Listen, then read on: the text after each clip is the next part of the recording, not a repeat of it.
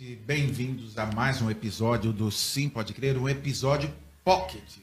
Hoje o papo aqui é curto, infelizmente a gente não consegue conversar aquele monte de coisas, mas em compensação que a gente não tem no tempo, hoje a gente na qualidade, na diversidade, na riqueza.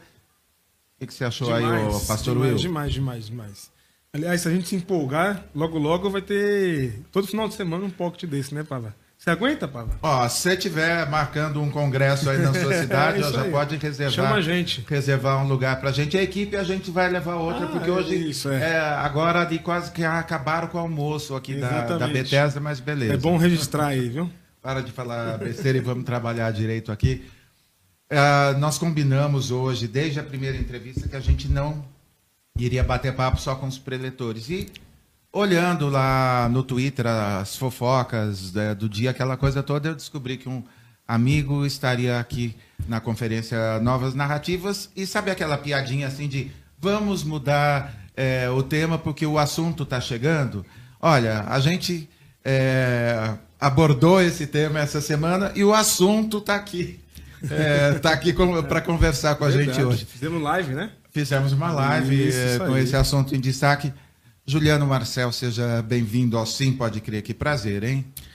Uma... É muito bom estar com todos vocês aqui. Pava, Will, obrigado pelo convite, obrigado pelo apoio na live. Eu vi lá, assisti também as palavras. Bastante gente entrou em contato falando que escreveu, viu eu vi. pelo, pelo Sim Pode Crer também. Então, quero agradecer o carinho de vocês, o carinho de todas as pessoas que estão é, acompanhando o podcast Sim Pode Crer, porque foi, foi- é fundamental e o trabalho de vocês é muito importante. Obrigado pela oportunidade de estar aqui. Ah, Muito imagina, muito, muito lindo. Para você que está chegando agora, vamos, vamos contar. ah, e legal que a gente até já conversou um pouquinho disso, sem grande peso no coração, relatando as coisas. O que, que aconteceu exatamente, eh, Juliano? Você era responsável pelos cultos da noite na sua igreja, é isso? Isso.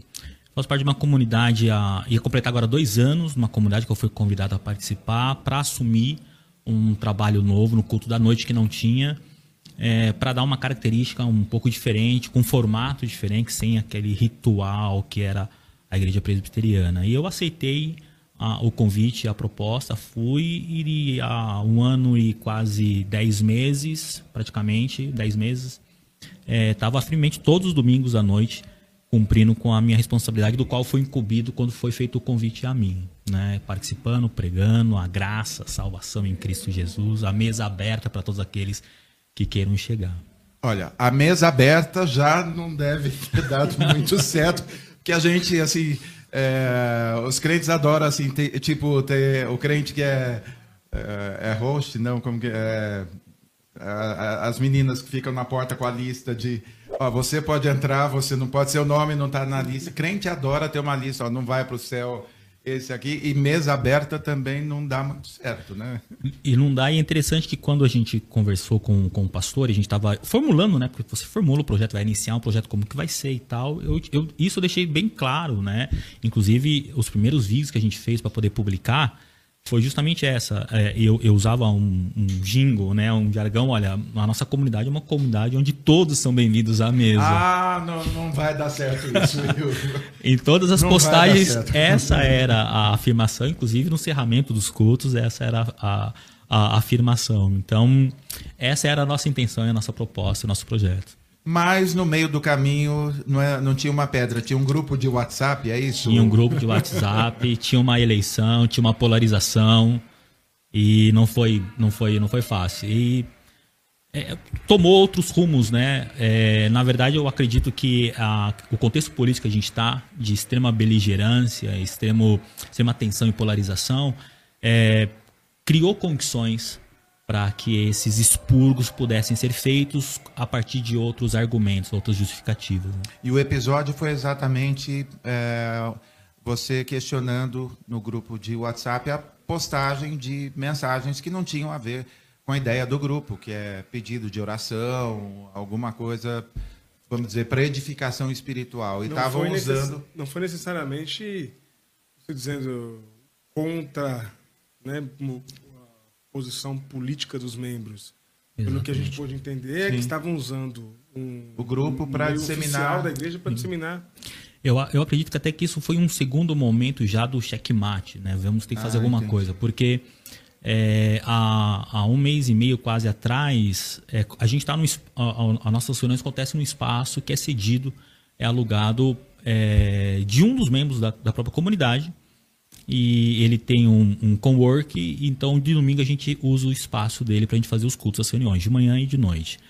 E a gente foi comunicado de surpresa de que num domingo à noite eh, não ocorreria mais os meus cultos, as minhas reuniões, eh, que o espaço seria cedido para uma outra pessoa, né? Ele que era amigo deles, inclusive uma, uma igreja de caráter neopentecostal, e que ah, os meus cultos estariam até segunda ordem suspensas, né? Talvez em razão justamente das mensagens que eu já vinha Mas trazendo. coisa, sempre a pressão financeira, né? Isso. E o, o- esse, esse que é o líder, do, que é o dono do espaço, ele também é membro da igreja, né? E também bolsonarista, né?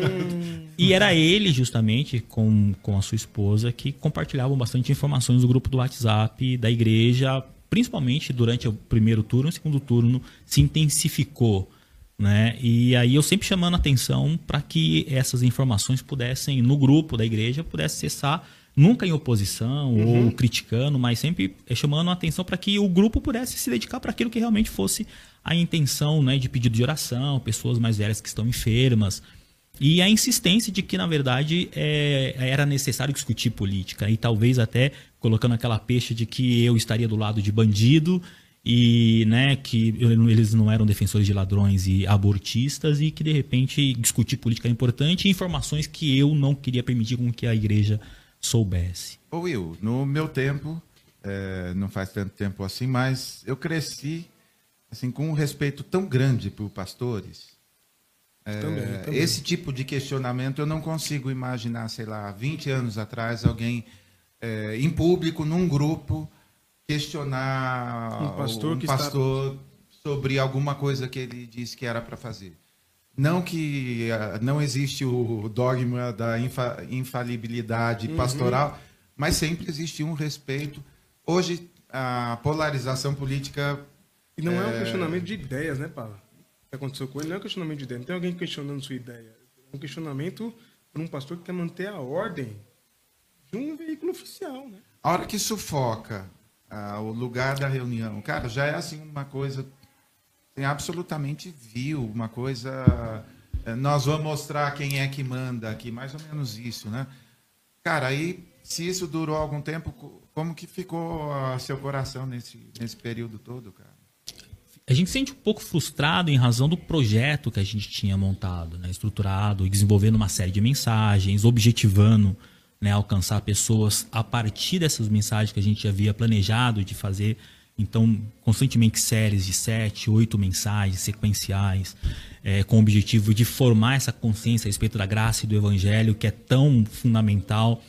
Mas eu acho que é isso que vai que vai incomodando as pessoas. E, e claro que no meu no, no meu sentimento e da minha família da minha esposa um sentimento um pouco de frustração né? Porque é, aquilo que eu havia assumido como responsabilidade da minha parte eu fiz né? E do outro lado, em contrapartida, é, os trâmites oficiais de código disciplinar não, não ocorreram, não foram apresentados. Né? Então, se fosse partir para esse lado também, a gente teria que, que discutir. Porém, o argumento, né, a gente fez uma, acabou fazendo uma reunião e eu acabei me expressando no, no Twitter e não sabia que tomar essa proporção. A gente imagina que às vezes vai fazer e não vai ter tanta. Não vai reverberar tanto assim, porque a gente não imagina que tem pessoas Culpa que minha, da gente viu, desse jeito, né, gente? Culpa minha. que eu, vi- eh, eu vejo uma coisa dessa, não tem jeito. Eu viro treteiro, Tem né? que virar, tem que virar. E, e- e eu recebi muito carinho de muitas pessoas, mas é, a gente é, imagina que a maneira com que foi não foi legítima dado ao projeto que foi elaborado proposto. É que quando foi conversado comigo, esses grupos de pessoas não estavam presentes. Né? Então, é, a gente desenhou um projeto, a gente desenhou um plano de trabalho, a formação de uma comunidade, e no fim isso acabou caminhando para um outro processo. Veio pandemia em dois anos, então foi muito difícil. E eu falei, olha, a minha parte eu fiz. Então, a minha consciência tranquila é justamente essa, a minha parte eu fiz. Como esse argumento do WhatsApp não era um argumento legítimo que desencadeasse num processo de, né, de convite para sair, o argumento foi, olha, você foi meio desrespeitoso. E, e, eu fiquei com isso na minha cabeça, né? Falei, em que momento que eu fui desrespeitoso, né? Do tipo, é, como que eu tô agindo e não tô pensando no que eu tô agindo.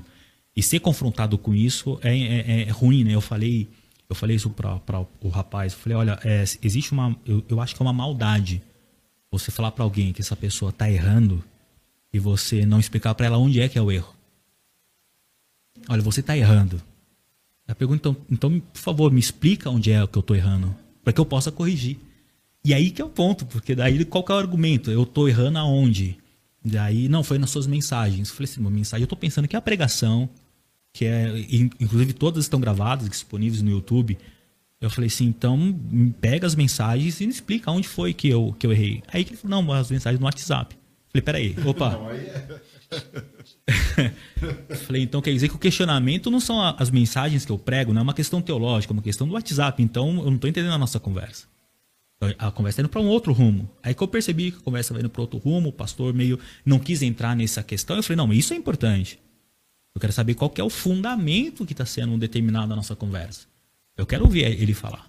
E aí ele falou e acabou falando que, na verdade, era que, e, conforme eles compartilhavam, que a maneira como eu respondia era agressivo. Eu falei, não, mas eu não estou agindo em não é eu que estou promovendo a agressão. Você não está percebendo que vocês estão sendo agressivos quando vocês compartilham informações e impõem as suas ideias para todas as pessoas, achando que todo mundo pensa de forma hegemônica. E nem preciso perguntar, mas certamente tinha. Não foi só. Não foram só mensagens verdadeiras, porque o compartilhamento deles nas redes, assim, sei lá, 80%. Exatamente. Ou, se não é fake news, é assim, é uma, é uma meia verdade é, construindo uma mentira. E era, e era esse foi o meu ponto. Falei, nós somos a comunidade da verdade. A gente não pode compartilhar mentira. E toda vez que, que, eles comentavam alguma coisa, que eu tinha a informação de que aquilo já havia sido desmentido, eu compartilhava na sequência. Olha, essa informação ah, não procede, eles gente, não suportam por favor. Eles não suportam. Exatamente. Daí que foi a grande questão.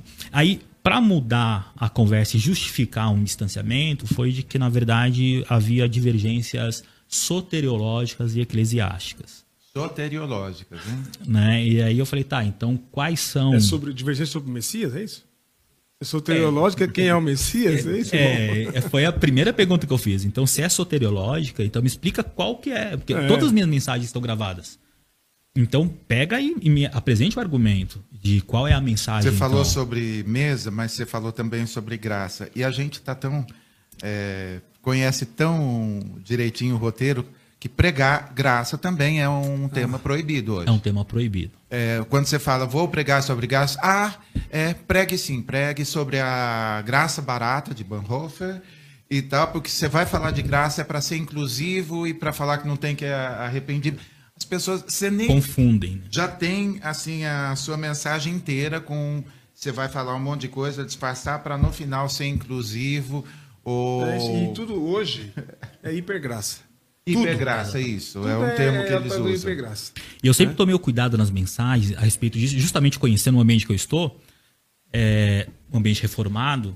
Então, eu sempre trazia, olha, a soberania de Deus, cabe a ele essa questão da salvação. Quem ele escolhe, o lance da eleição. Uhum. A gente pode problematizar. Tão caro aos presbiterianos. A gente pode discutir isso de diversas formas. Tem várias. Dentro da própria presbiteriana tem um, uma, uma abertura de pessoas que talvez não seja tão explícito, mas divergem aqui e ali a respeito disso de um modo geral, a soberania de Deus na eleição. Mas quem define quem é eleito não somos nós. Total. Então a mesa tem que estar aberta para todos, porque quem elege é Deus, se é Deus que elege. Então quem senta na mesa não somos nós que devemos determinar quem senta e quem não senta. Por isso a frase, uma comunidade onde todos são bem-vindos à mesa. Mas é um problema soteriológico. E eu fiquei perguntando, então, pô, então eu falei que Cristo não é o Senhor, ou diminuiu o valor da cruz de Cristo, ou de repente falei que ele não ressuscitou. É, ou como teve recentemente uma discussão se ele ressuscitou no corpo ou não ressuscitou, nunca foi tema da minha mensagem essa questão. A soberania de Deus sempre foi estabelecida em todas as minhas mensagens. Então, ah não, mas é eclesia, eclesiológico. Então, quando fala de eclesiológica, é a ordem do culto, é a ordem da igreja, a estrutura hierárquica, qual que é questão. Então não houve argumento. É, os ritos não foram seguidos. Então, o que, que eu percebi? Olha, aí como ficou aquela questão de, olha, não é possível caminhar Juliano, dessa forma, a partir disso, eu falei assim, não, não, é, diante da questão que está sendo proposta, eu é que não posso caminhar. Nessas condições, eu não posso mais caminhar. Né? Porque é impossível querer brigar para continuar numa comunidade onde uma parte já se colocou contra e não vai te respeitar, é, não vai ouvir o que você fala, já descredita não, já o que você fala e já coloca. Inclusive, uma, uma das afirmações era de que é, a minha intelectualidade e a minha formação acadêmica estava prejudicando meu discernimento comunitário. Oh, meu Deus do céu. eu falei, pô, então agora estudar é um problema também. Né? Então, você estudar. E, e, e é engraçado porque uh, os meus cursos que eu fiz e ainda faço, eu, eu sempre priorizo é, para abençoar a própria a comunidade, comunidade, voltar como conhecimento para a comunidade. E quem te conhece sabe que isso é né? verdade. Né? Então, é, é, falando não, que é a sua, a sua seu conhecimento, a sua formação, a sua intelectualidade está atrapalhando a vida comunitária e você está ficando cego você não está vendo que você está tá, tá ferindo pessoas com a sua intelectualidade. Cara, e é engraçado, ou não, como os processos se repetem. Porque é bem parecido com o que aconteceu com o pastor Edson Nunes. E chamam, nós temos um problema teológico, vamos te afastar.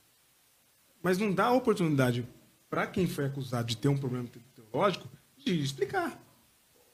É básico isso. A gente teve concílios na história da igreja, nesses concílios era a oportunidade de quem era chamado de herege, vem, se explica aqui porque a gente quer saber. Está dizendo que Jesus não é Deus. Por quê?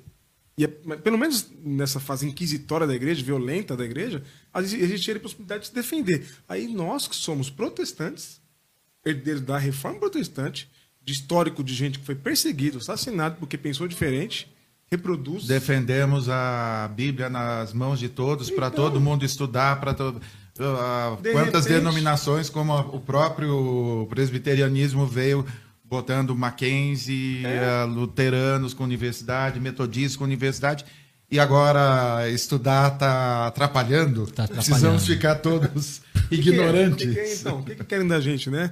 Você é presbiteriano desde nascença? Desde, Não. desde pequeno?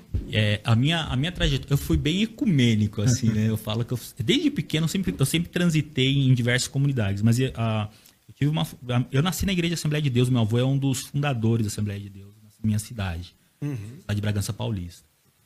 É, e meu avô foi um dos pastores que mais abriu comunidades, né? Da missão, ele abriu 38 congregações. Então todo Caramba. mundo conhece ele na região. Mas aos 16, aquele lance da, da juventude, dele, pastor Sodário, né, já falecido. E uma grande referência para mim. Né, porque ele transitava, né, principalmente eu acompanhei ele durante muito tempo nos evangelismos, eu tocava e minha priminha cantava. Então eu vi ele entrar em centro espírita para pregar. Ele transitava indo nos bairros, então, principalmente sítio, né, interior, entrava naqueles locais e tinha um centro espírita lá. Ele, ele chegava, sentava, assistia ele era convidado para trazer uma palavra e falava: Olha, a sua forma de ler o evangelho é diferente. Volta semana que vem. Ele voltava semana que vem e voltava outra. Nossa, bem, né? né? Dialogando. Então eu tenho uma história com ele muito linda. Isso sempre chamou muita atenção, essa liberdade com a qual ele transitava. Aos 16 eu me afastei da igreja, voltei depois aos 18 numa comunidade mais aberta, foi no começo, final dos anos 90, quando estavam só tem cara de novo, mas eu sou um pouco mais velho, tá, gente? É, final dos anos 90, quando começou as, as, comunidades, né? E na minha cidade também chegou as comunidades. Aí eu voltei nessa comunidade um pouco mais aberta, foi onde conheci a minha atual esposa, a gente começou a namorar. E foi lá que eu comecei o meu ministério nessa comunidade, onde foi ordenado diaconato. E depois eu foi, voltei para a Assembleia de Deus numa outra igreja, de um pastor muito conhecido publicamente. Eu não vou falar o nome porque as questões também de bastidores, que a gente está conversando aqui, são muito tensas. E, e ali eu desenvolvi muito trabalho, trabalhei com ele, viajei muito, conheci muitos pastores. Depois eu acabei, por frustração dos bastidores, me afastei da igreja. Ah, não, é, não dá para mim, eu não, não aguento essa, essas questões que estão acontecendo. Fiquei dois anos afastado fora. A minha filha era muito pequenininha ainda na época, e minha esposa preocupada com é, o crescimento dela de participar de uma, de uma comunidade. É legal a gente voltar para a igreja, Juliana difícil, a gente é numa cidade um pouco pequena, não tem tanta opção assim. Aí eu conheci um cara, um amigo, é, pastor Duda, ele tinha uma comunidade perto da minha casa, ele era meu amigo. E aí, dada a nossa amizade, eu falei, vai um dia visitar a nossa igreja lá? Eu falei, ah, eu vou.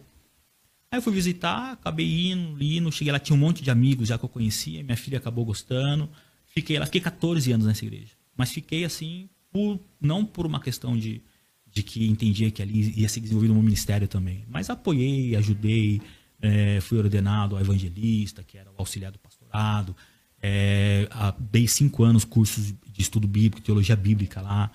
E a minha filha cresceu lá também. Até que chegou um tempo em que a, a tensão teológica passa a fazer uma, um problema também, porque eu tinha formação e o pastor não tinha as diferenças teológicas. Eu já, eu já era de, uma, de um viés reformado, uma visão teológica reformada.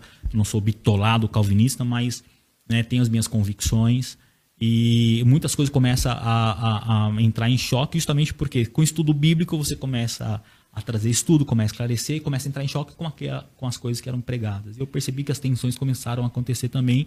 Acabei dialogando e por pressões no contexto de 2018 muito muito polarizado, também acabou resultando numa tensão é, por questões do estudo bíblico, falando que estava virando um viés político.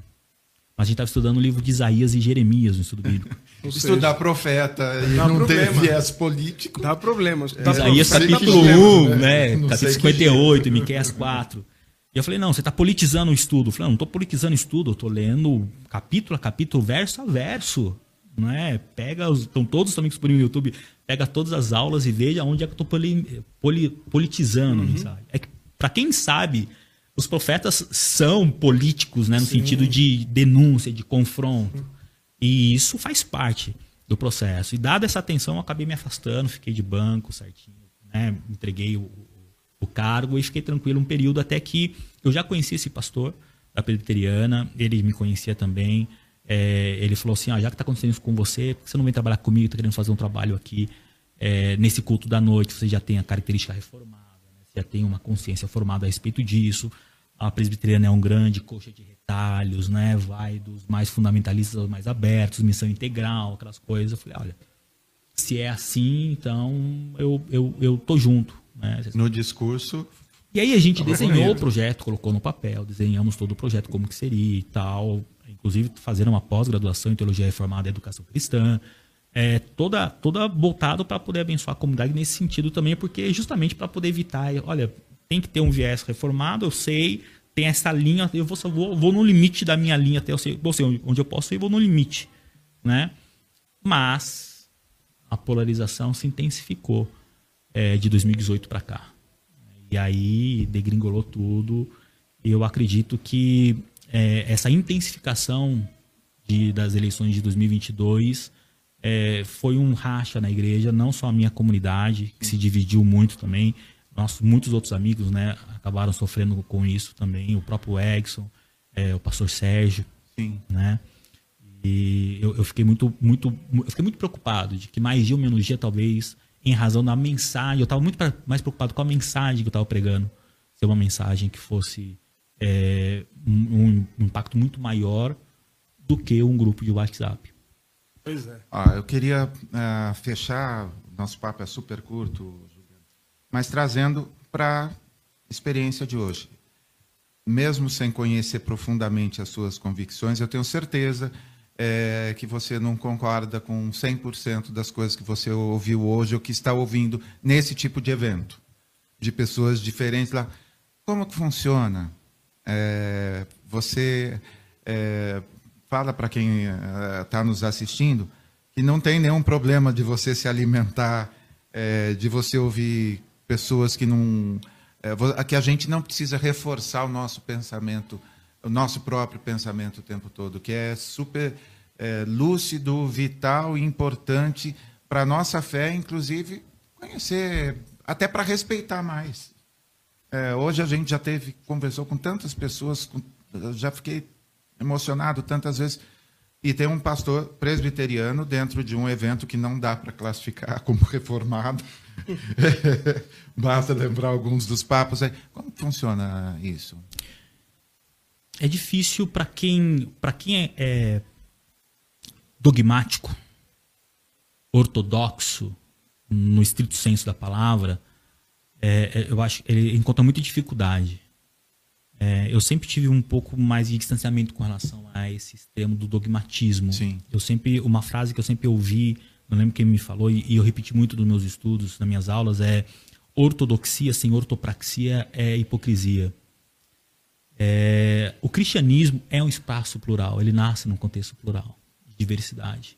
Eu gosto muito de uma frase com, que o Exxon fala, eu aprendi com ele, o Exxon Nunes, é, que Jesus ele tinha no, no, entre os seus discípulos ele tinha um zelota extremista e um publicano, né, que era odiado pelos zelotas, os dois se odiavam, mas caminharam três anos e meio e desenvolveram um ministério posterior é, do apostolado, é, apesar de eles continuarem sendo quem são, porque encerra os evangelhos e inicia o livro de Atos falando que você continuava tendo lá um zelota e continuava tendo um Mateus ou publicano. O que dá a entender que talvez eles não abandonaram as suas ideologias, mas aprenderam a conviver. em Atos também a igreja de Antioquia é, um, é, uma igreja que mostra muito essa diversidade, essa pluralidade. Quando a gente olha para a igreja, a gente percebe que a igreja é possível existir em pluralidade. A gente, claro, a gente nunca vai conseguir concordar em tudo, em todas as nuances, mas naquilo que nos une, que é Cristo Jesus, é, morto e ressuscitado, ressuscitado, Cristo Jesus viu morto e ressuscitado, é, se esse é o nosso fundamento e é Ele que nos une, é, não existe possibilidade da gente não querer sentar à mesa. É, ouvir tantas, como a gente está ouvindo aqui, tantas pessoas falarem de forma diferente, das suas experiências. Eu sempre participei dessas mesas, gosto de ouvir, gosto, até porque a minha formação me leva para isso também, a escuta como, como, como um ponto fundamental. E eu acho de uma violência extrema é, dizer para qualquer ser humano que ele não pode ter Deus, ou que Deus, ou negar Deus para qualquer ser humano, independente de quem esse ser humano seja. Porque eu acredito que quem faz o processo de transformação é o Espírito Santo. E a maneira como cada um caminha na sua trajetória com Deus é o Espírito Santo que o acompanha e o transforma na sua trajetória. O que cabe a nós como comunidade, como igreja, ou deveria ser como igreja, é respeitar as diferenças, inclusive respeitar o caminho e a trajetória que cada um traça com Deus. Né? E nunca querer assumir essa responsabilidade de quem pode e quem não pode sentar na mesa. É difícil para quem, de repente, pensa o contrário, estar no ambiente como nós estamos hoje, com tantas pessoas falando das suas experiências, de orientações teológicas e de, né, de viés religioso diferente, é, se ele pensa a partir de um exclusivismo. É, Cristo e Deus não é, não tem, ele não é um, um Deus exclusivo de ninguém. Nós é que somos um povo exclusivo dele.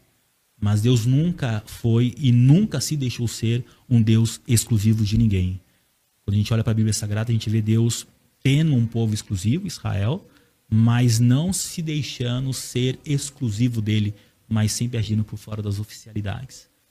E com todo o didatismo ainda, né? Dando deu uma aula para gente aqui, pô, Juliano, sim, super feliz. Uh, muitíssimo obrigado por esses minutos. Esse papo vai continuar com, com certeza. Com, não numa versão pocket, mas a gente. Estou uh, falando por você também. Foi extremamente abençoado com a sua lucidez, com uh, o seu carinho, com a. E com essa. Como que é? Que a pastora já falou? Efatá, né? Efatá, sobre essa abertura para algo novo e é, registrando publicamente nosso desejo de que Deus construa algo novo é, para você, que seja assim. No nosso próximo papo você tem assim notícias bem legais. Ó, oh, lembra o que aconteceu lá? Então, só que hoje está acontecendo isso e isso. Que no nosso nosso próximo papo você traga assim um, um testemunho bonito assim do, do cuidado desse Deus que você serve com tanto carinho. Amém. Obrigado, Pava, pelo convite. Muito bom estar aqui batendo papo com vocês. Will, um abraço a toda a equipe que está aqui. É, Deus abençoe vocês e vai ser um prazer poder participar numa próxima oportunidade. É isso aí, obrigado. Dá um beijo para a Sandra que disse conviver com pessoas diferentes e respeitar, conviver com diferenças e respeitar os diferentes é essencial para um verdadeiro cristão. E é isso aí. Amém. Amém. É isso. Nós voltamos daqui a pouco com mais uma entrevista. Continua com a gente. Valeu.